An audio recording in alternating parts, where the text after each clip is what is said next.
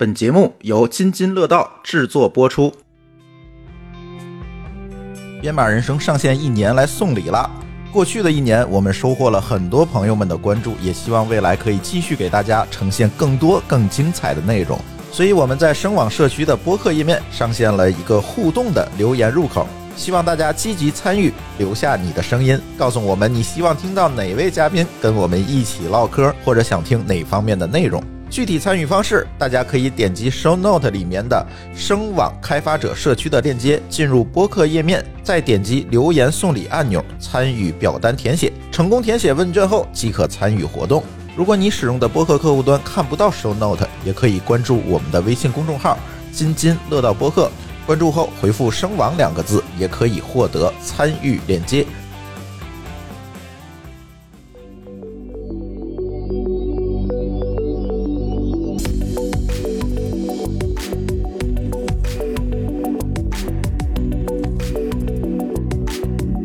各位听友，大家好，这里是声网与津津乐道联合制作的播客节目《编码人生》。那今天又是我们的新一期的节目。今天的节目，我们想继续聊聊开源，是吧，小白？是的，因为开源这个话题实在是太大了，我们觉得一期根本不够我们聊的，嗯我们需要有更多的人用更多的视角来去聊一聊开源这件事儿。哎，今天跟我们一起录音的有卫星。编码人生的小伙伴，大家好，我是卫星，又来跟大家录节目了。今天呢，我们还请到一位嘉宾，也是开源界的深度的参与者，瑞克老师。大家好，我是瑞克。他也有一档播客节目，来介绍一下你的播客节目，给你一个广告时间。OK，其实这个我平时也不怎么广告的，然后这个节目叫《开源面对面》，主要是聊什么的呢？这主要是聊这个开源的嘛。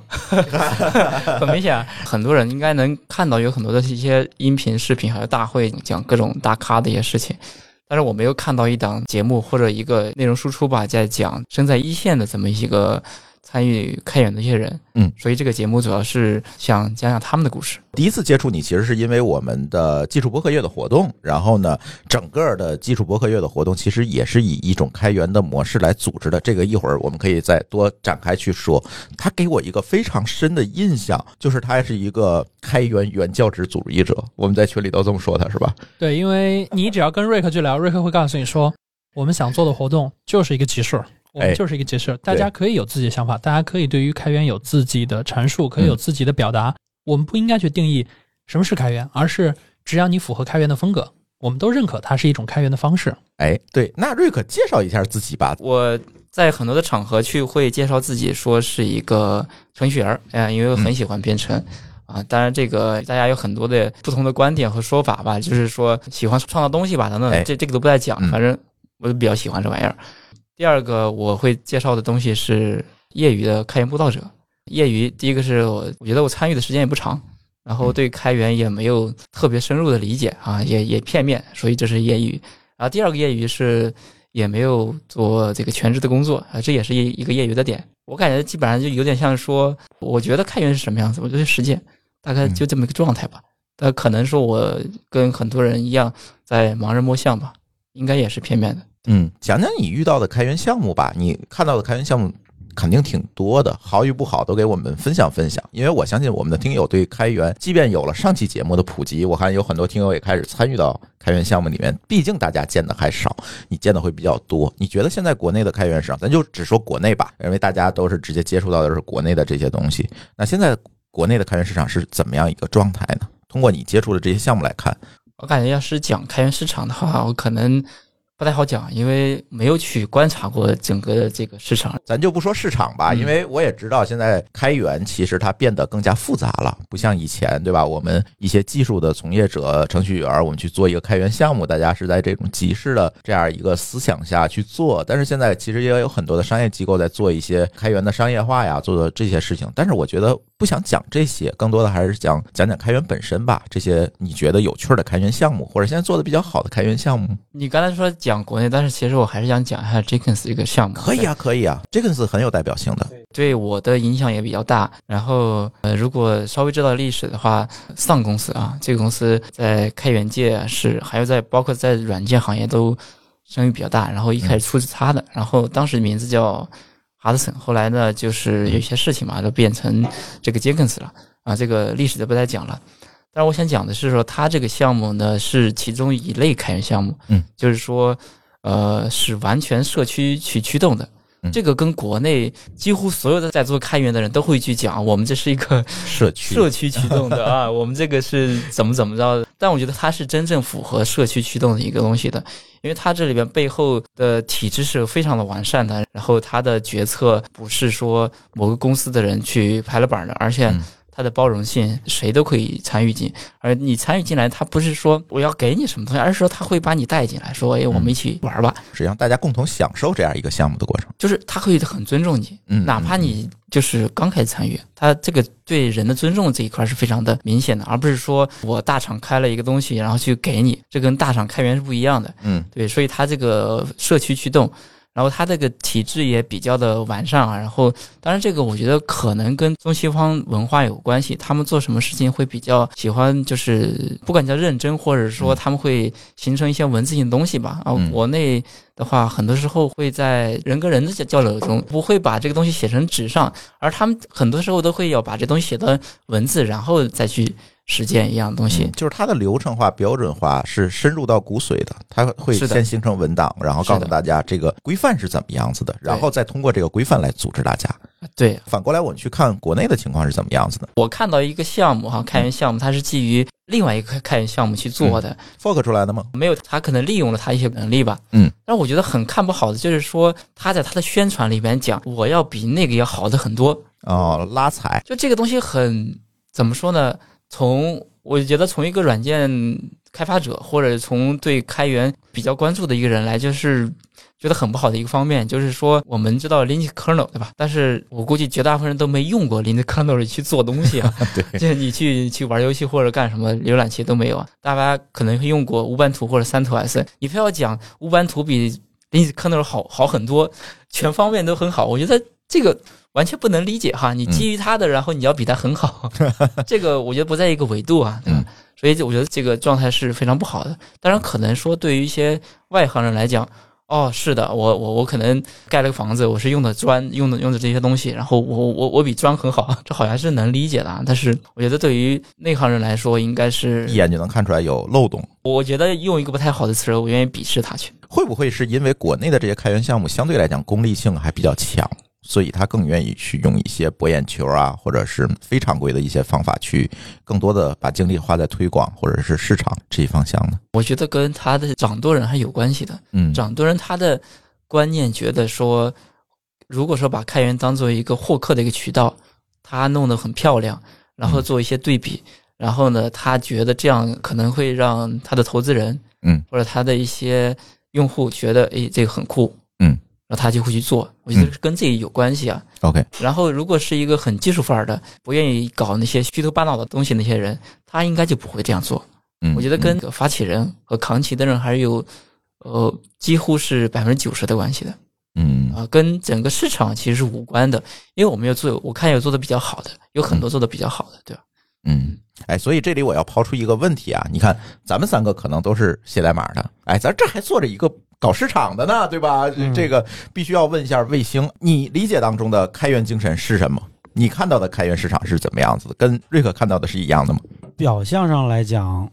是一样的，就是说我们看到一些表面特征啊，我我们说国内啊，尤其是最近这几年嘛，呃，无论是这个风投这边，还是说整个软件行业里边，比如说很多是基础基础软件层面的，会做很多这种开源商业化的呃尝试，然后在这些。呃，尝试的项目中嘛，大家为了快速的，我我我觉得一个很重要的一个原因是大家太急功近利了。嗯，还是想在市场上多往前跑一跑。对对对，嗯想在尽可能短的时间之内获得市场的占有率，或者是获得一些商业上的成功，所以呢，他在市场营销或者是市场营销的这种话术上，会采取一些急功近利的做法。看起来跟开源精神背道而驰的一些做法。刚才瑞克举那个例子哈，按我的理解，如果你是一个对开源精神会比较呃认可的人，你可能会这样说：哦，我们感谢某某某项目，在这个项目比较呃伟大的一些基础之上，我们做了哪些方面的改动，使我们现在这个项目更适很体面，这种对对对，非常啊体面。我们更适用于某些应用场景或者是嗯某些客户群体。哎反而这是一个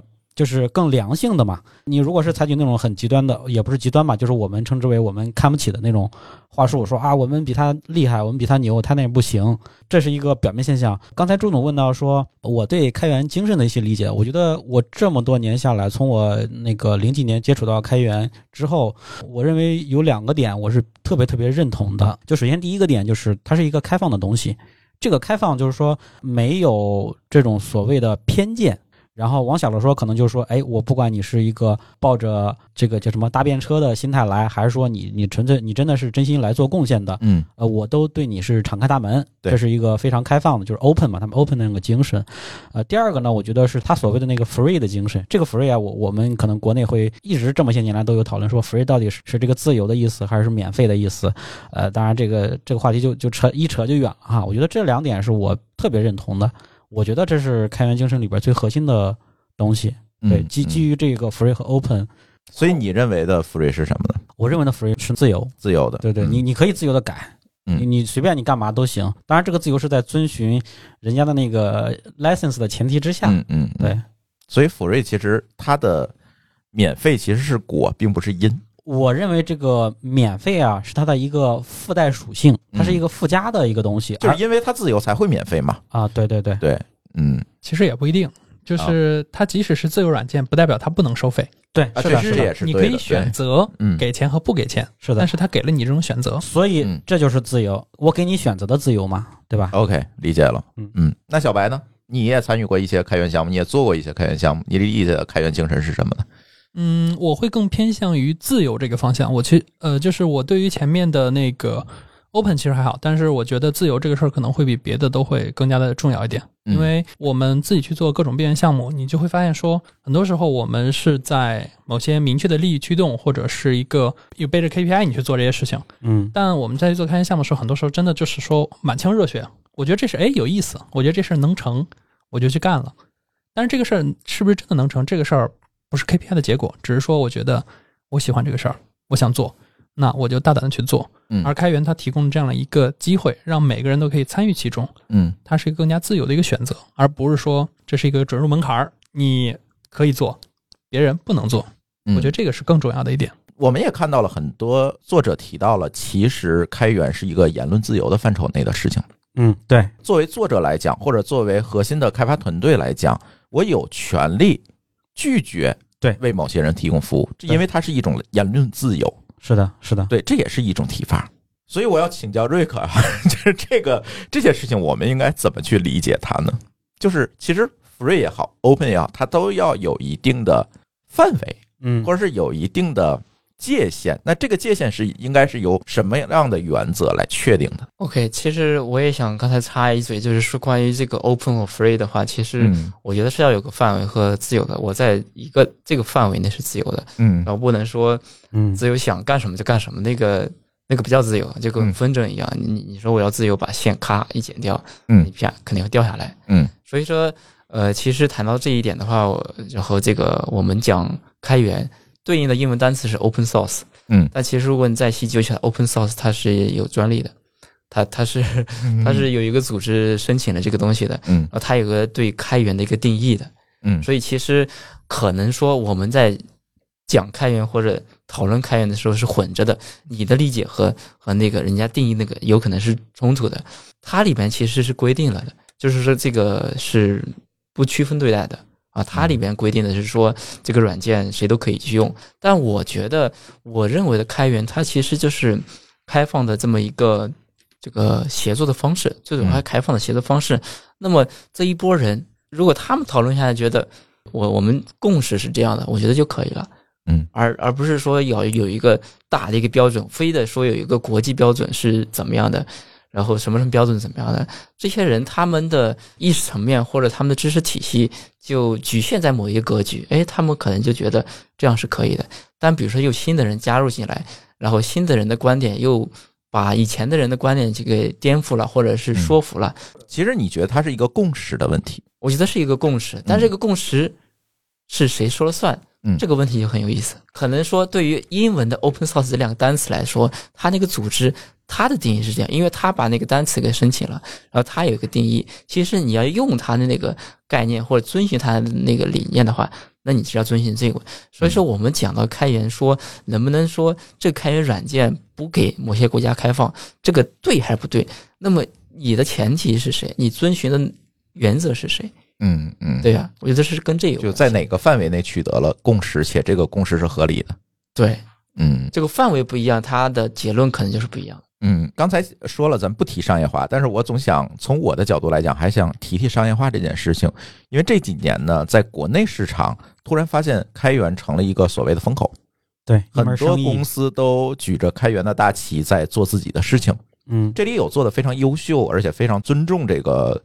开源的准则这样的公司，对吧？有很多，对，但是仍然有一些，我觉得它就是利用开源这个风口去做我的市场行为这一类的公司。嗯我知道很多咱这不今天节目里咱没法点名，但是嗯我相信能够听我们节目能听到现在的朋友，肯定能够理解到我说的是哪些公司，嗯对吧？但是我不知道这种行为或者这样的一个把开源变成一个商业化或者市场化推广抓手的这样一个行为，是不是一个开源世界演进的一个必然的过程？在国外有没有这样的一个过程呢？比如，在国外会不会在之前的某些历史阶段也会出现了一些公司以开源为名去做市场行为的这样一些事情呢？要不既然是个市场问题，我就先嗯来说一下我的呃纯个人看法，不代表我们公司啊。首先第一点啊，就是这类国内这些这种现象，它分为两类公司嗯啊、一类是 to G 的，然后他们打开源的旗号呢，是为了呃进这个新创的目录，或者说是这个为了咱也不能说人骗吧，就为了拿这个政策性的这种补贴，支持对，为了去换补贴，这是一类啊。然后第二类呢，就是呃，在开源世界里边看这些行为是被开源世界所允许或者说认可的，就是搭开源的便车。嗯你自己从头开发一个什么游戏引擎，你可能会很费劲，对吧？你可能嗯多少年造不出来。但我有现成的一个开源引擎，你可以拿去用，然后在这基础之上自己 DIY 自己做自己的上层的应用。这个在开源世界也是被认可的。然后比如说国内这个现象，大家会觉得比较悲观，或者说觉得啊怎么这样搞，我们可能以后搞不起来什么之类的。我觉得就市场的事情就交给市场吧，它嗯它如果能成，它就它就一定会成。这个有一个特别典型的例子，九十年代。啊，我们国内也要做自己的操作系统，对吧？嗯我们把那个 Linux 的几个发行版的嗯源代码拿过来，自己魔改了一把，啊、也上市了。但是结果呢，那些操作系统现在它没有在市场上取得成功。那为什么呢？呃，我觉得有一个很重要的原因啊，我们上次跟那个另外一个嘉宾聊的时候提到了，说我们只拿了人家的开放的源代码，嗯你并没有拿到或者说学到别人那种开源的那种组织模式，人家那种嗯运营的方法。嗯没有拿到那个，所以他就没有觉得成功。在这一点上，我更愿意相信说，呃，只要这个开源的世界是全球一体的，我们把这些事情就交给市场就好了。所以今天我们节目的主题也是正应和了卫星说的这一点。其实我们今天不想讲源代码这件事情，对我们更多的其实想跟大家讲一讲开源精神的本质是什么，或者是用开源的精神，其实你不仅仅可以组织源代码的开发，你其实可以组织很多很多的事情，包括这次的。技术博客月这个活动，当然我们技术博客月录过复盘，但是我嗯不吝啬说我们再复盘一把，是吧？我们今天把这次技术播客月的始作俑者 给请来，对吧？让他讲讲怎么用开源的精神。这次其实是我觉得是开源精神非常好的一次实践，所以也可以请瑞克给大家复盘一下。怎么想到的做技术播客月，然后这个事情做的过程是怎么样的，最最后的结局又是怎么样的，可以跟大家聊一聊。当然，我们几个人也可以随时插话啊，可以嗯可以讲讲这里的一些感受，因为我们这几个节目可能都参与了，是吧？OK，我我感觉就是我还是做事的风格上比较年轻吧。然后呢，就是说，因为年轻人或者小孩做事情，他可能不会去太计较结果啊，我做有做有做了。其实，比如说像津津乐道啊，或者其他的组织来去做这么个技术博客月，好像是更加的名正言顺，或者说更有实力吧。我倒不这么觉得。其实那就先说我的感受吧，因为瑞克当时发起这件事情的时候呢，是小白发给我的这个消息，然后联系到瑞克说我们愿意去做一些支持。但是呢，呃，你真的让我自己去搞技术博客月，我觉得我们的这个公司可能更加会偏商业，因为我们给一些企业和机构去制作博客，并且这是我们主要的盈利模式。如果去由我们这样一个商业组织去组织技术博客约，组织这些比较离散的这些来自各方各面的技术从业者，可能我们没有这样的一个站位去做这个事情，所以这也是为什么我第一时间找到瑞克说你做这个事情特别好，我们去愿意做任何形式上的支持都没有问题，因为我不觉得我们去做这作为一个商业机构做这件事情是一个合适的行为。嗯。对，对，所以这个你提到一个很重要的点，就是说合不合适。嗯。然后我就不想嗯啊，因为就是说，呃，小孩做事的风格就是我想到了就去做。然后嗯当时也是因为我其实是在做开源面对面的时候才知道，或者才去关注这个博客，之前可能知道或者脑子里也没这个印象，嗯然后就开始搜搜索一些相关的东西。嗯，他就去发现技术类的博客不多，哎然后有一些反而是你过了很久才搜出来的，或者不知道在什么地方看到的，嗯这个信息是非常散落啊。我觉得说明量还是比较少的啊，推广也是也是不太容易的。因为当时的开源面对面已经可能做了十来期的样子吧，也有一些嘉宾了，就是嘉宾的群里讨论嘛，啊，这个为什么技术类的播客不多呢？嗯那我们这个现有的几个是不是可以一起联动一下、串一下呢？让别人知道，集中的知道一下吧。因为对我来说，知道技术类的播客其实是就是有点像一个一个知道的，然后没有一个一起就知道那那那一坨，然后嗯喜喜欢你那就看哪个，这样大家觉得哎可以啊，你就去做。嗯然后可能当时心心里预期的也就四五个或者五六个那样子去串一串，然后大家去做个直播呀、什么的。因为为什么要讲直播呢？其实虽然播客是录播，但是直播好像是能让大家去互动起来。但从结果上来说，其实是失败的一个一个结果啊。线上活动是巨多，然后直播呢又有可能说也没有什么大流量，几乎带不过来。但是做这个技术播客月开始之前，已经设想到的这个状态，但是就我觉得没关系啊，就失败就失败了嘛，就嗯就试错嘛。嗯呃，所以其实就是说，用一个比喻吧，就跟那个跑马拉松一样，就很多人的想法是说跑完就就算是赢了啊。所以说，我觉得做完就算，就算一样。其实不会考虑说，啊、那跟我的身份匹配不匹配？嗯那嗯么我做些这个事情呢，有没有人去响应我啊？对吧？这个其实都没有去想，所以就做起来了。然后呢，呃，这是大概一个过程。然后为什么要用开源的方式，或者尝试用开源的方式去做这个播客呢？因为我看到很多的活动啊，不管线上线下活动，甚至是开源类的活动，其实呢还是很传统的啊，比如说去找赞助，然后去搞这些东西。其实可能说主题是开源，但是我觉得还是用想用开源的方式去真的去做一下，因为我觉得开源这种方式，我首先是自己认可的。如果我不拿我认可的理念去做一件事情，那么我怎么去布道啊？哎，我说，哎，这个某个事情是对着的啊，我们这么去做对，你光说对，那没有案例，对吧？对。那么我很需要一个案例，嗯 那么这是我我自身的一个诉求，或者是自私的一个想法，我我需要这么一个案例。嗯但是呢，我又不担心它失败啊，所以基本上就是说，呃，两点。第一点是说，呃，这个技术类的播客本来就不多，哎但是英文的其实不少，中文的不多。对，那么我们就可以这个积少成多嘛，然后去、去发光发热一下。第二是说，我有这个想法，那我为什么去实践一下呢？对对对，大概是这样的。嗯，最后的这个组织的过程，我觉得也非常开源。小白，你补充补充吧，别摸鱼了。可能对于各位听众来说，大家真正看到技术播客月，可能是在各个播客平台上看到说我们有一系列的专辑，大家会把播客月录制节目放在这个上面。但其实，在整个组织过程中，其实还是非常好玩的。比如说，举最简单的例子是，技术播客月的本身的活动的发起，包括我们的人员的募集，其实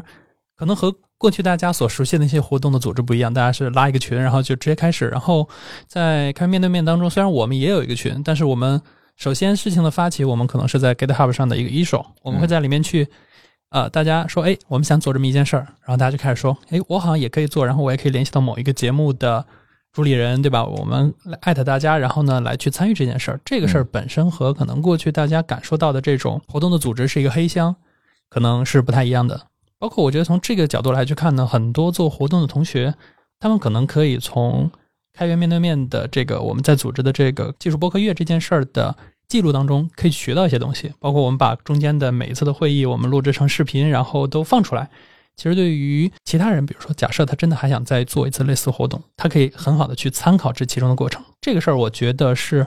我们除了这样一个播客月本身的直播活动也好，还是我们录制的播客音频也好，这些所沉淀下来的资料是一个很开源的一件事儿。因为放在过去，可能用一个不那么开源方式做，能不能做也可以做。但是这些资料可可能是沉淀在某一家私人的企业里，然后是企业自身的知识库。但现在它被我们用这种很开源的方式，我们把它 open source 出来，我们把它放在了社区，我们让每一个人都可以去了解到这个活动是如何诞生、如何发展、如何复盘的。这个才是我觉得播客月里面最有意思或者说最好玩的事情。那小白总结的非常到位啊，就是说，大家很多时候谈论开源，可能在谈论一个结果，我开源了的代码，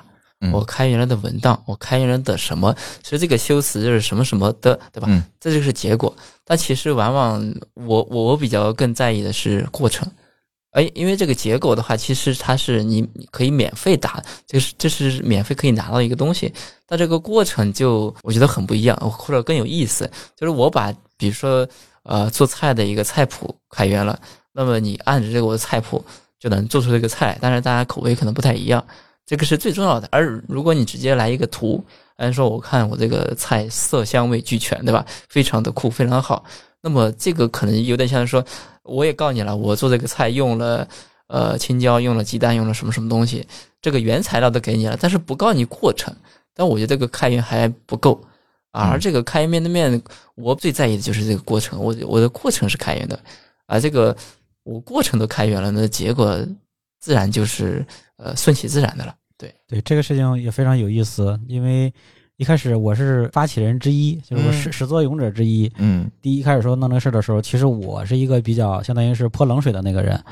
对，其实我特别想问你一个问题，因为开源的组织方式其实天然的它跟效率会产生一定的矛盾。和冲突。作为一个市场人员，其实这次活动复盘过程中，我们也发现了，就是跟各个平台的这个推广啊，这些行为可能耦合的，就是没有这么紧密，因为效率大家匹配不上嘛。所以在这上，你是不是会有一些担心？我想讲一下，就是说，我觉得应该是说跟传统的做事或做活动的方法有冲突，对，但跟效率不冲突。我觉得是说对效率有。很大的挑战，这是不一样的。呃，我觉得挑战和冲突还是一回事儿吧。最终的结果就是效率没有耦合上嘛。它不一定哪个是错的啊。就是对你有挑战的意思是你需要把你的能力提高，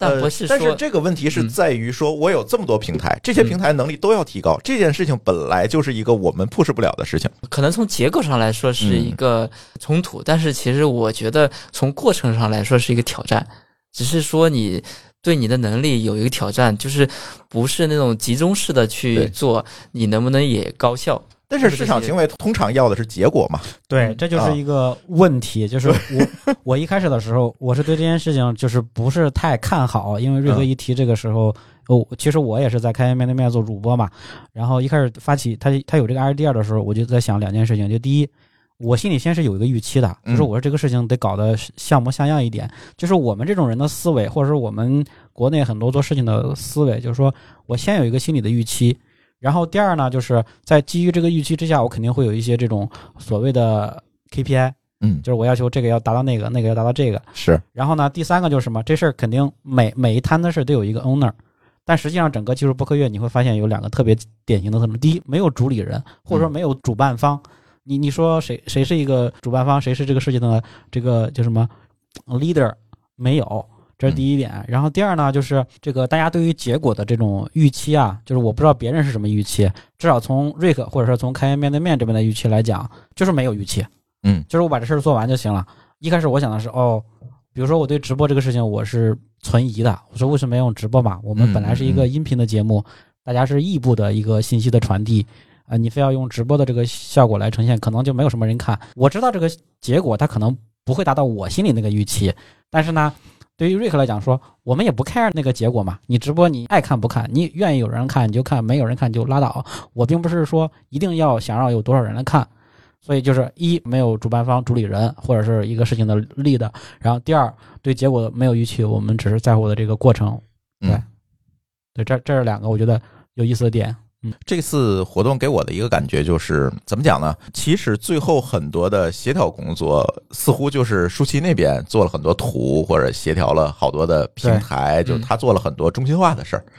对后来，但是这个事情后来我们也在反思，就是这样的一个做事的，终究这件事情还是要有人去推动这些平台去联合起来去做推广，这这个事情还是要有人协调。如果你给这些平台的市场人员放了羊，那这个事儿可能永远推不起来。但是这个后来我们也反思，会不会因为我们的参与过多，呃，曝光率过大，给大家带来一个，哎，这个事情是不是由津津乐道主导的这样一个错觉？其实也是我们非常担心的，因为我们并不想主导这件事。对，这个是这次活动在我们内部复盘的时候，我们在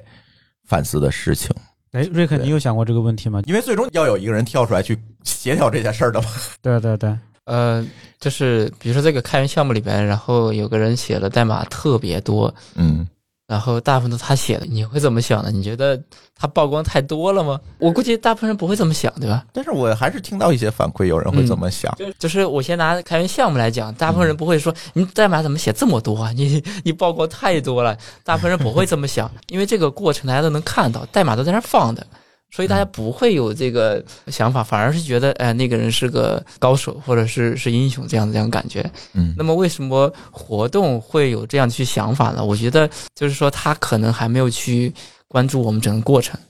或者说他们并没有太领会到开源的精神。这是一方面吧。如果说我们这个过程足够的透明的话，其实不用担心的。然后这个呃，说个那个那。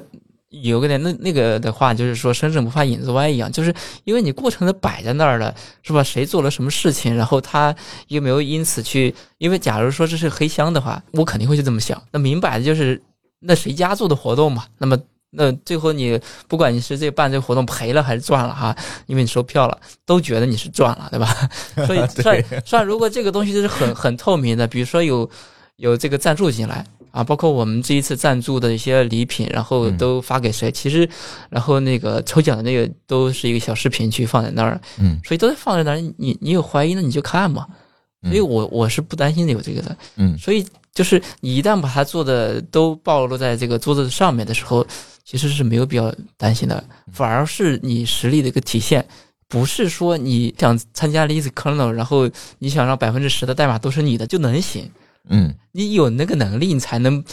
说，哎，我我写百分之十的代码，或者写多少比例的。所以这个技术播客也一样的，如果我们把东西都放在桌面上，那津津乐道做的多，那那是他能做啊。那你觉得你能做，你也来做呗。这个事情我是比较有感触的。我感触的点在哪里？就是小白他曾经发过，就是我忘了什么时间了，那个怎么样去剪播客的视频在 B 站上，嗯，就他讲了一些。很早了那个视频，对，讲了一些小的技巧，但是呢嗯，他有一些技巧就是讲的跟现在相比啊，就相对简陋了。嗯比如说降噪那个处理啊，或者是什么怎么样剪辑的一些小的技巧啊，他讲的太简陋了。我看到之后，我觉得哦，我有一天看到了，就是我一天找东西正好找到，我看到之后，我小白录的这个有点简单了。哪天我有空了，我要录一个在他那个基础之上完整的，哎，相当于是更面向新手的教程的，嗯更详细一点的，嗯就是把这个事情倒回来，倒回到我们播客月这个事情也是这样子。我参加了最初的发起，最初几次的讨论，以整个事情的一开始的串联联动嘛，就是跟大家说，哎，我们有哪些技术播客，然后可以找谁谁谁啊，比如说我说津津乐道这边在播客界里边比较有影响力，诸如此类的，然后我就撤了，啊对，中间我就没然后我就 找不着你对，了，我就中间我就没有再参与，一直到一直到我们播客月活动结束最后的那一场直播，嗯然后我代表编码人生，然后这个三档博客一块儿录了一个结尾的那那一期节目。我在结尾的时候，我我觉得打完了该收工，然后就收了。其实就是我看到小白录的那个东西，我觉得有改进的空间，我就去改进一下。然后其他事情我不想管，我不想参与，或者说我觉得我能力不足，我不参与。然后等到最后结束的时候，就是这样子。其实还蛮有意思，而且那天我跟瑞克还聊到一个点，嗯也可以抛给大家，大家一起来讨论哈，就是内容的制作到底适不适合开源的这样一个组织模式。当然，内容我们可能要分开来讲，它可能分为两类，一类是事实性的内容，一经一类是观点性的内容。嗯，就知识性的。事实性内容肯定是有人用开源的形式组织很好，比如维基百科，对，对吧？我当然打引号啊，是不是真正的开源精神？咱咱可以打引号。但是还有一种是观点类的内容，但是我似乎没有在市场上发现观点类的内容有用开源形式能够组织起来的。这那天我跟瑞克在群里还有一些讨论嘛，这个事儿不就是之前我一直说的？我看的一篇新闻，他大致这么说：他说美国呢有一个网站，这个网站呢天天就喜欢把左派的新闻和右派的新闻放在一起，让大家对比着看。当观点这个事儿，如果每个人都开始开始贡献他的立场和观点的时候，你会发现大家立场不一样，反而会把每个人拉到一个更高的层面上去看待这件事儿，然后就没有任何争吵和讨论的余地了，因为所有的事实放在这儿了。很多时候我们看到的这些观点内容，可能就是靠着这种信息不对称，它才能够去泛出来的。所以它天然就不适合用开源模式组织，不然的话，它就一定会变成一个非常中立的事实性的内容。对，就是当他看到，比如说有大家开始参与，比如说我们现在，比如说新哥发了一个问新闻，他说好，我要用观点的思维，我要去做这个事儿。好，那我和他观点不一样，我肯定我会加进去。你为什么不让我加？你肯定要让我加，对吧？这是符合开源精神的。嗯结果咱俩都加完了，看的人他看到了左派的意见，他也看到了右派的意见，他有一个更全面的信息。这个时候他已经开始从观点变成事实了，因为他的立场已经不清了，他能看到所有人立场了。他其实只是把大家不同的观点摆在那儿，他本身是没有观点的嘛。对他本身就变得没有观点了。然后嗯这个时候，我们就会发现这个内容可能我们就不太好把它去作为一个观点性质的内容给它去定位了。但是有很多内容还是往往要通过观点和情绪的输出来获取。对，这个是他想要的结果。所以在这种场景下，他会倾向于说，我就抓着某一个观点，我就站好我的立场，然后去做事儿就好了。嗯因为他大家的这个追求是不一样的嘛。嗯，做过内容的卫星怎么看？我我觉得知识性的东西啊，就知识类的，有采用所谓的这个共建模式来、嗯来做的。比如说早早年有一些那种呃这种叫什么共创博客。其实就是维基百科那那一类的东西。对对对，比如说我们都是科幻粉丝吧，科幻迷，我们有一个豆瓣小组，然后大家对每隔一段时间出一个期刊啊，比如说我们出个月刊或者是周刊，大家每个人你负责，比如说你对阿西莫夫比较熟，你对那个大刘比较熟，然后你把他们分别的动态信息汇到一块儿，这是一种共创的模式，它比较符合开开源的这种运作的原理。嗯呃，另外就是你你们刚才讨论的时候，我想到民国时候的事儿。民国时候那些文人特别喜欢打打打笔仗，就是他在《明报》，他在《申报》，然后他在什么报，他什么报，天天大家呃打来打去，那种吵架呀，他其实也是在向向别人公开的展示我的逻辑。这个博客时代也存在过呀。对对对大家隔空写博客打仗嘛。对对，牛嗯牛博网时代那些，当然说这些可能都比较久远，小朋友们不大理解。家里有老人的可以去问问。对对，可可以去搜一搜啊。就是像像这种事，我我不认为说不能用开源的方式去协作生产内容，嗯而是说我们要在意的是什么？比如说我们在意的是这个生产出来的这个内容的对和错。我觉得这一点大家一定要去祛魅。就是必须要盖棺定论哎，对。啊。这个事情，如果你用这种思维方式去想事情，那一定是错的，一定是在开源的这个玩法里它是不匹配的。因为开源的就是我把我的过程 public 的给你看，嗯你自己怎么想？你可能现阶段你的想法是认同左派观点，随着你年龄增长、阅历的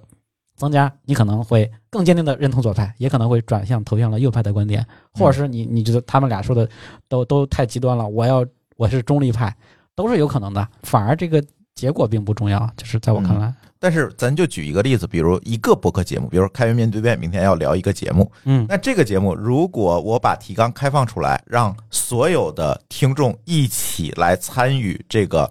节目的准备，嗯。把这个提纲写出来，嗯，那最后这个节目会是什么样子的？它是这样子。首先第一点，我们是这样做的，嗯。每次开源面对面，在那个 A 数里边有一个嘉宾要要约讨的时候，我们会把这个嘉宾的资料，嗯。然后那个我们大纲的文档地址，然后全都贴在上面。嗯。同时，我们在这个大家那个有一个听友群，在群里边告诉大家说，我们将在某年某月某日采访某嘉宾，大家如果对这个人感兴趣，可以去我们的文档上去提问题。对你这个是提问，然后呢，事情就开始起变化了，嗯就是有一些比较对这个事情感兴趣的人，他会去上面去加 comment。大多数的人，他可能就是哦，我虽然也想，但是呢，我就没有做，我是嗯那个沉默的大多数。嗯然后最后这个结果呢，就是比如说我们可能得到了一个最小公约数，我们得到不是最大公约数，可能是一个比较小的公约数，嗯拿这个最小的公约数去跟嘉宾进行节目的录制，嗯然后得出的结果就是这样的一个样子。它一定不是一个能把所有人的意见都覆盖，然后非常完美、非常中庸，嗯符合所有人需求的。所以还是有一个核心参与者的概念。是的，那做了这么久，你所有的节目都是这么录的吗？是的，是的，反馈怎么样？因为我可能看你们的评论区看的比较少。没什么评论。太老实说，我自己啊，我作为一个主播，我都不嗯去看评论的。就比如说我节目放出去了，我不管在哪个平台，我也不去看评论。嗯，你有什么事儿，你就到 GitHub 上、艺术上来，所以艺术上有评论吗？有一些有一些，大家都是怎么看这个这样的一个组织形式的？就对节目本身啊嗯，大家还是比较包容的。有就嗯我感觉是比较包容的，比如说可能会这个赞美的东西多一些，但也有一些听友，比如说会私下里找到瑞克，跟瑞克吐槽，是吧？嗯前期几期节目你这个音效录的太烂了，诸诸如此类的。是的，是的。对，瑞克，要不你谈一谈？哎，我可以谈一下那个我的我一个前同事吧，嗯，他在一个地方呢听听到了一个博客了，他也听过，然后他可能是个资深的博客听友吧，嗯，他一看没有 show notes，太业余了，就不哦，他是可理喻。这么看，对，然后呢，这个他是一个播客原教旨主义者，我发现了，然后他的这个音质也不行，对嗯然后呢，他就说之前不知道我是他跟他是同事嘛，嗯后来知道之后说，哎，要不来一起参与？当然他后来参与也不多啊，就是有时候也会发言，然后录过一期。但我觉得就是说我刚才提到了，我开始做的时候才知道博客的，嗯。或者才关注博客的，所以可想而知这个质量肯定是惨不忍睹的啊。然后呃，我记得当一开始发一两期的时候，在西马上有嗯。一两百的播放量啊，有的好多。嗯。呃，就就一开始的时候，后来就是也也随着自己去对对这个整个播客，呃，去做些了解，然后平台的了解，然后去去看一下其他的东西，然后有有更深的认识。但是我一开始就就他预期很低啊，基本上就发出来就完事儿了，发现还还有人看，有人听，然后就接着去做，所以这个一一直在改进吧。但实际上就是可能说跟我们的听众群体有关系，大家没有太多负面的反馈，嗯，然后或者说他觉得跟你熟悉了，他才会直接去跟你说一些负面的反馈，嗯包括跟那个大话开源的主理人，嗯。然后后来也是跟他有微信上聊过几次，就是你跟他熟了之后，他才给你掏心掏肺的说 这肯定是这样，说你这个不好，所以、呃有不好的反馈，当然也有好的反馈，嗯。呃，包括呃有些节目它的播放量确实是不错的，在那个我们这个节目嗯。整整整体吧。是。啊，所以我觉得肯定会有好会有不好的，但是我觉得这个都不重要，嗯 重要的就是说这个可能跟我为什么要做这个播客有关系，是我对开源就不怎么懂，那么我就去找那些懂的人，然后看看他们是怎么想的，嗯，然后以及一些参与的人，多听听别人的。所以在这过程中，其实我肯定收获了。那么对于其他人来说，因为有的人说话，呃，他的背景，他讲的东西跟必然有一群人啊，我一类人他是容易共鸣，产生共鸣。那些人听了之后会有感觉，其他人可能听了就没没什么感觉。感觉，啊，有的人有的人他可能观点比较大众，或者更容易被更多人去接受，那么也许他听的人会更多一点。嗯但所以其实这个不太重要啊、还是重要的在于这个过程嗯啊，这个过程开放了，而且我们的 issue 开放出来，也不见得有多少人去回回复说是的想了解这个东西，但是也不重要，嗯就是反正就开放的啊，你和你想上来听，就你就没人留言，我也不代表我不会录音。嗯啊，所以说只是给你个口子，呃，不代表说这个口子必须有人啊。重要的是这个过程，你可以参与进来，你可以去旁观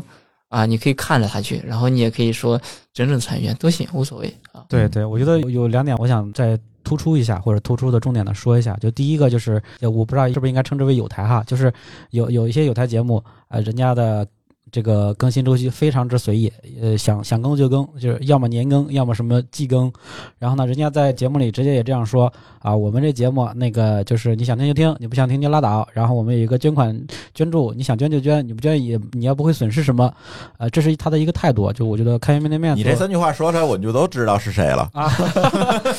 我也能想到了，对对，然后然后然后开源面对面，首先第一点就是我们也会有这样一种姿态在这边，就是说这个节目啊，我们是聊开源的，而且我们聊的不是那种开源大牛，我们不会说天天去找一些这种业界大腕儿，整天跟人这个嗯高谈阔论，我们就是聊一些呃在开源一线，然后或者是刚刚接触开源，对开源呃有非常这个浓厚的兴趣，然后热爱的这些同学，大家聊一聊自己的一些切身的经历，这是第一点。第二点呢，就是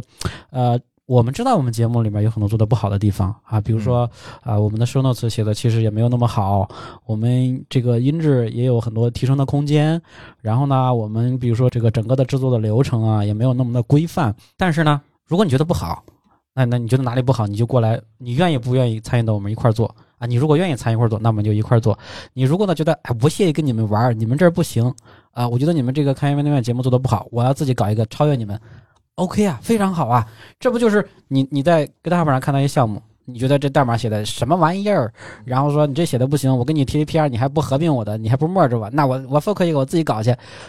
非常好，这就是开源。嗯这是我觉得，我觉得这两点我需要重点强调一下，开源面对面是这样一种态度。然后第三点呢，就是因为从瑞克他老是反复强调说，哎呀，我是一个播客的新人，我对这个什么什么，我对开源精神的理解是比较肤浅的，这种心态啊，我觉得是那个我们想要对外展示的。嗯虽然开源面对面是一档开源节目，瑞克是不是抢了你很多话？你看他作为发起人，他有很很多时候他他并不代表开源面对对面去发表这种什么呃比较总结性的什么这种这种话术，所以开源面对面需要你，嗯或者说我找到了一个我比较认同的一个嗯做播客的方式嘛。嗯然后呢，我觉得第三点需要强调的就是，大家都是这个一个路上的一个修行者，嗯，我们都是在路上的。我们现在是这样的，我们以后我们有一个明确的方向和目标，或者说当然方向目标可甚甚至都是没有的。我们认同某一种理念，我们用某种理念去做事儿，嗯这是我们想展示的一个东西。对，OK，反正这次的活动我也可以说说从我们的角度，因为我做播客相对来讲做的比较多哈，说一些比较容易改进的点。嗯首先就是大家普遍提到这个音质问题，对，因为这次节目结束之后，本来我们去做了一个技术播客业的一个专辑嘛，是希望把大家的节目都引入进来，然后做一个统一的一个呈现。结果我就发现，就是不少节目的这个录音质量就是堪忧。它不是堪忧了，就是你基本没法播的 那那种状态。因为现在的播客可能跟十年前不太一样了，就是十年前大家对播客的录音质量非常非常的宽容的，就是我有的听就不错了，对，是吧？是这种状态。但是到了今天呢，大家通常会在用车机啊，或者是通勤用耳机这样一些场景下，如果这个音质比较嘈杂的话，可能真的会影响它的收听体验。是的，就我没法听下去了，我真的你的内容再好，我可能听不下去了，我的耳机受不了，会有这种情况。所以音质的改善，我觉得这个应该是最容易做的，是吧？最容易的最。容易做的，这个之前我没有嗯体验，但是前段时间我听了一个博客是用的耳机听的，嗯，那其他时间都是台式机，然后有外放其实是无所谓啊。外，放其实感觉不到，因为我当时听那个，我也是想听又又不想听，所以就特别难受。啊、所以现在会越来，就是可能之前做的不多，或者没有这样体会，但确实是有一些人他拿的，尤其他的耳机的质量比较好的时候，会反差更大。对，所以这个其实还是比较容易改善。这是最容易做到的。对，加钱就行。对，一个是加钱，另外一个稍微注意一点也行吧，就是包括一些远程录音的注意事项啊等等。是的，是的。对，这两天其实我也在跟瑞克立 flag 嘛，我希望把金星楼道整个录音的一些 SOP 把它开源出来啊，嗯放在 GitHub 上，大家也可以看，也可以在里面去做补充。这样的话，大家能够姑且知道一个相对来讲可以接受的音质是怎么做出来的嗯啊，包括前期录音、后期制作，其实都有很多的 know how 在里面。但是你只要知道了，就很简单。嗯这件事，包括我们其实也开放了这种录音间嘛，在北京、天津，将来可能还有更多的地方去开放录音间。更简单的方法就来我录音间录嘛，这这这个也是非常简单的办法。对，反正有各种方法提升音质。现在反正我觉得是一个比较大的问题，但是它反而好解决，是的，反而好解决。再者一个，我觉得就是大家的策划，因为这次咱主要是推直播嘛，我们会发现直播的策划和录播其实还不太一样。嗯，就是包括信息的密度、话题的组织等等还不太一样。还有一个问题就是，大家进入播客月这十几家播客，可能每每一个 focus 的领域又稍微有差异。而且就像刚才瑞克说的，大家做的时间可能也不是特别长，这个在经验上各方面，这个我们也希望用我们能够公开出来 SOP 帮大家去覆盖一些这个问题，就是你策划过程应该是怎么样，提纲应该怎么写才会更适合。因为我觉得是两个极端，有的同学呢就完全没有提纲。就会把话题聊散，对。那有的同学呢，就会把提纲准备的非常细致啊，四五页儿提纲，然后就变成了念逐字稿，嗯，就是也也不太对，就是听上去就明显有些节目，我就一听，我觉得哦，他在念稿，因为很容易能听出来，你知道，所以都不太好。就是关于提纲怎么组织啊等等这些事情，我们看看能不能帮助大家去以开源的形式来组织起来，把这件事情做好。但我觉得这都不是特别难的事情，嗯，反而都比较容易解决。嗯对，，这是我们这次参与基础播客月下来的一个感受。但我觉得比较难的地方在于说，嗯在做一些博客的做的比较好的，他们可能都有自己的核心竞争力，或者嗯他们比较做的优秀的地方，他们有没有想法或者勇气把他的核心的竞争力或者是他的一些经验开放出来，嗯然后还可以接受别人跟他一起去改进或者去调整。嗯，这个我觉得是比较难的，因为其实对他来说是，假如说津津乐道，你把你整个制作过程方法都写下来，那么别人就很容易抄你，对吧？然后加上再有一些搞一些流量啊、热点啊或者密码锁啊，对吧？哎，搞一些这样东西，它的量很很快就会上来了。之前可能说它能抓到热点，但是不知道呃没有一个成体系的一个制作过程，那么其实。在某种程度来说，你受到的挑战会更多了。嗯，就是我觉得开源的另外一个点就是，你愿不愿意挑战自己，让自己变得更强。因为你你把你的这个放出来之后呢，你可以想象到其他在做播客的人，他其实只要用心去看了，他有能力把这个东西复制到他身上，所以他的那个加分项也加起来了。所以对开放的这个人来说，挑战是很大的。对，这个是其实是上周我们决定开源的时候内部最大的一个争论，嗯就是开放这个东西会不会对我们的竞争力带来影响嘛？就是别人都会了嗯啊，我们会不会对我们的节目制作啊各方面，就像你刚才担心的问题，大家都会提到，但我反而觉得这个东西是一个倒逼的过程。对，就我想说的这个东西，就是不管是一个企业、一个组织，还有一个什么东西，它都会有黑马来挑战的。对，你不公开，他也会有人来挑战。那你为什么不觉得自己肯定会被挑下来，然后反而去自己挑战自己？这个的反而你生存的时间会更长。对嗯，这这个事情其实在别的行业已经多次发生过了。是的，呃，即便你不公开，首先也会有别人公开嗯啊。比如说我们说这个杀毒软件里边，自从有了免费杀毒软件之后，对吧？大家也都看到了。嗯然后呢，第二是什么？就是我觉得啊播客的核心竞争力，它不在于说你你的这个工艺，或者说你，的不在于 SOP。不在于你这些技巧性的东西，这些东西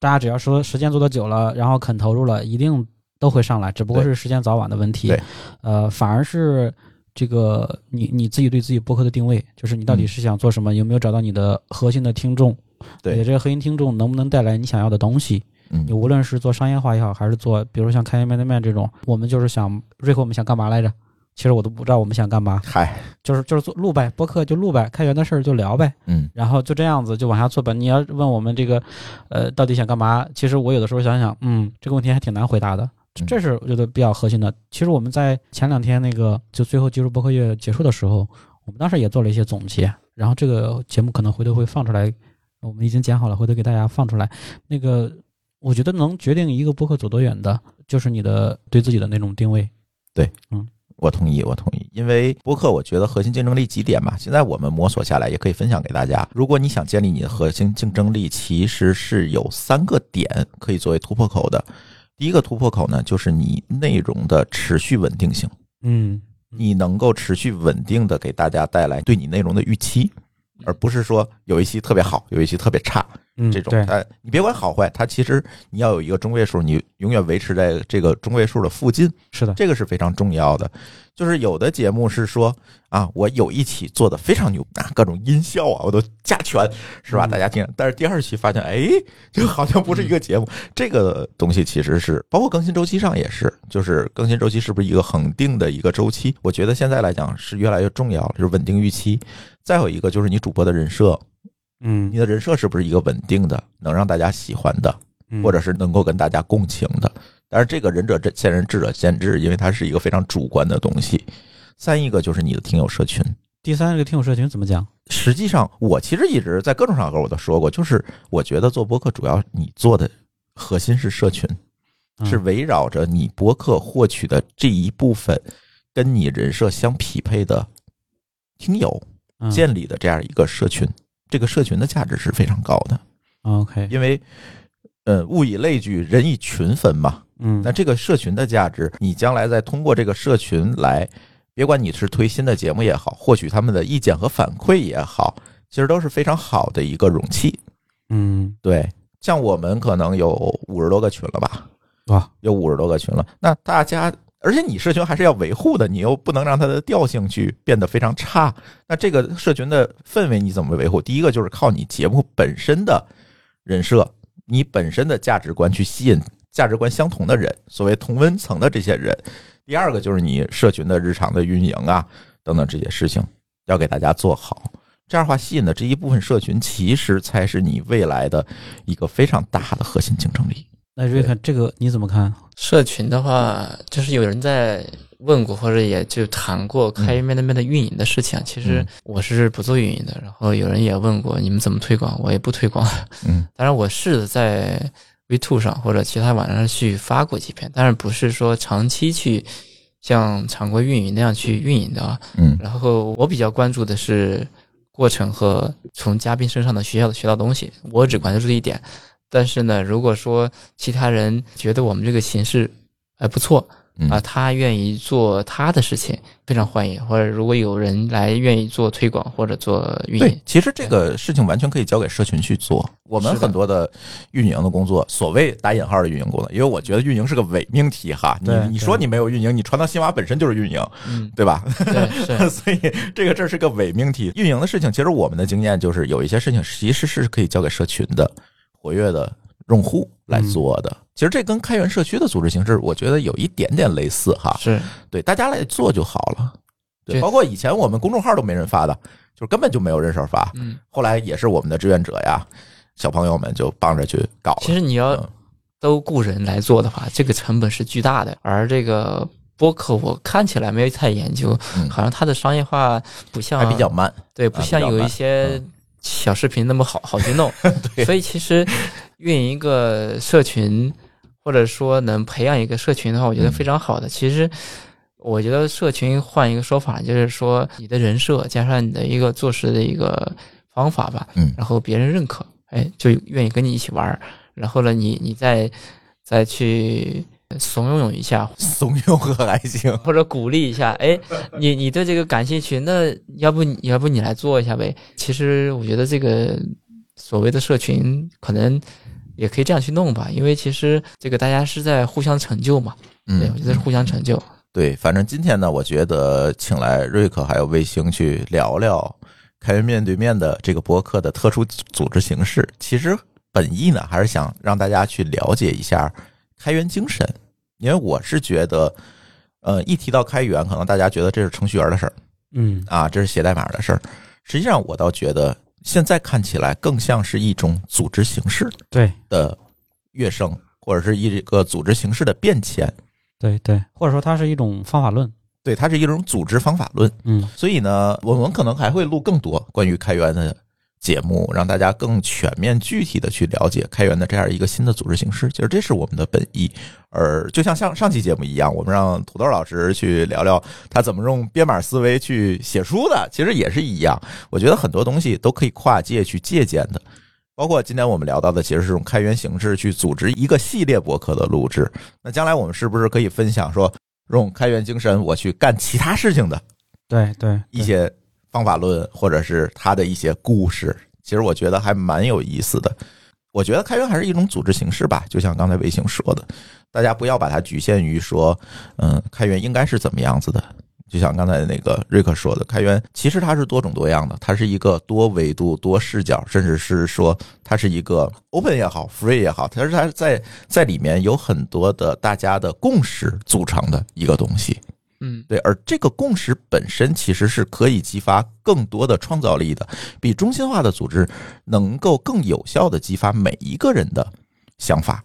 他的创造力、他的观点。是的，我一直想推广的这个开源的这个源，不是说跟这个 source code 源代码去对应，它就是、嗯就是个源。嗯我我把它理解成就是源头活水的源。哦，哎，这个很有道理哦。就比如说你是做播客，那么嗯我的语言可能就是嘉宾、嗯主持人，然后你的制作的方法、工艺嗯啊，这这这是你的一个，也可以叫做方法论吧。然后如果你去炒菜、做饭啊，当然 GitHub 有那个项目哈，嗯然后就是你的菜谱用什么料，然后怎么火候，嗯，然后做其他的，我觉得也是一样。你把这个语言发发出来之后呢，这个你可能呃做的播客。也许没人家好，也许会更好，这个对这不一定啊。所以大家把这个源头发发出来之后呢，你可以根据这个源去做商业，或者继续做开源，我觉得都都 OK。只不过在开源项目里边，可能说软件工程师那一批人更容易去呃让这个方法论，或者去它更适合适应这样的一个组织形式。或者更容对对对易一样。有些人就是我记得在不知道谁在讲的，就是这个软件最早的时候。它就是免费的，就白给的，然后就是卖硬件啊，对，代码就是放上去的。后来微软发现软件也能挣钱啊，我把这给你硬件，但是软件不告诉你的，你不能改。后来就是拿软件可以挣钱了。对但但有些人觉得这个软件我还是要持续的能看的，对啊，其实可能就是那一批吧，但是其他的领域可能那些人还没有说去意识到或者觉得可以放出来，嗯所以就是我觉得很多东西都可以开出来吧，对，嗯开出来之后大家去研究学习嘛，我我想补一个例子吧，就是大家就是其实聊开源会特别容易聊聊到形而上的东西。呃，我举一个特别典型的例子，大家一定也就我我我不知道我们的听友里边是不是有很多这种这个美食爱好者啊，无论你是喜欢吃的还是喜欢做的，啊、如果你喜欢做菜，那就这个例子更容易理解了，就是啊、王刚老师，他其实就是一个开源玩法的一个典型代表，他把他做菜的方法非常公开，对吧？视频全录下来，教给你说我怎么做这个。这个这个酸辣土豆丝儿我怎么炒的，宫保鸡丁我怎么炒的，然后你你可以根据自己的方法去改啊。就你觉得，哎，我这个宫保鸡丁里边放辣椒，我不想吃辣椒，那我可不可以放个葱段儿，对吧？你你就自己改嘛。这是一个特别典型的代表。然后还有一点是什么？就是我们今天我们几位在这里聊开源的一些呃用开的方法做播客这件事情，这是我们这个聊的一个核心的点。我们在这个过程中讨论了很多关于对开源的理解，这什么东西的。一呢是我们可能我们个人认知有限，我们可能聊的就是有一些观点未必是那个，未必是完全正确的。甚至是用正确这个词儿来要求我们，这都我感觉这都不符合开源精神的，对就是这是我们的一个认知嘛。对对对你不，能说我现在的认知是你不能说我不对，对吧？呃嗯，你可以说我不对，那是你的自由，但是要把你认为对的分享给我们。呃，或者你不分享也行啊，你自己复刻一个你自己的版本，你你自己去宣宣传你的那个 也是 OK 的。就是我想表达一个意思什么呢？就是各位听众老爷，如果你们听到我们这次聊开源的这些节目之后，如果对你有一些启发，我觉得善莫大焉啊。嗯若干年以后，你你可能会在某一个时刻会想起我们在今天聊了这样一个事情啊，然后你你就认识到，或者说我希望你们了解到的一点是什么？就是每个人对开源是有自己的看法的，看法有他他有一些共识，基于这些共识基础之上，我们在这共识的基础之上去做事情就好了。至于说什么对呀、错呀，什么做成了、做做没做成、失败了呀，甚至都不重要。嗯，对对，没错，我同意。小白有什么要补充的？在我大学的时候，我们学过一个东西叫做 VHDL，它其实是一个硬件的定义的语言。嗯嗯当时我就在想，这个东西我为什么不能在网上找到别人写的 VHDL？我想学啊，然后我就去搜 VHDL，或者说在 E 这个领域，大家还没有养成这样一种习惯，或者是有这样的一种风范是，哎，我把我的东西提出去让大家去学。很多时候还是说你要堆年限，你要去堆资源，然后才能够去把这些东西学会。这件事儿其实是在让整个行业走得会更慢一点。嗯，因为大家都要从零开始，我不能站在前人的肩膀上继续往上走。这个事儿其实对于行业的发展来说，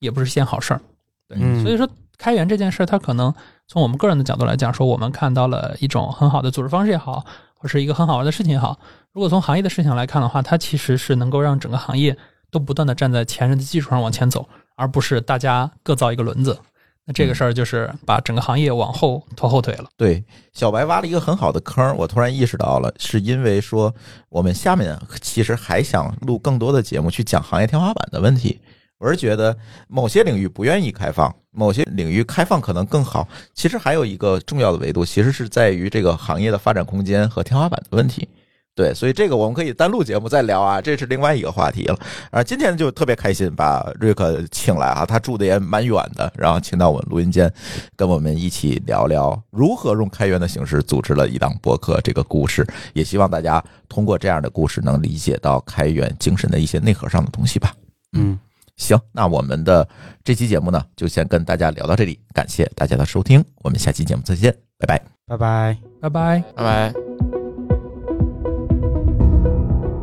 感谢您收听本期节目。本期播客节目由津津乐道制作播出。您也可以在我们的官网 d a o 点 f m 找到我们的更多内容作品。如果您喜欢我们的节目，欢迎在微信、微博、朋友圈等社交媒体转发分享。您的分享对我们而言十分重要。如果您希望与我们互动，可以关注我们的微信公众号“津津乐道播客”，天津的津，欢乐的乐，道路的道。在关注后按提示操作，即可加入我们的听友社群。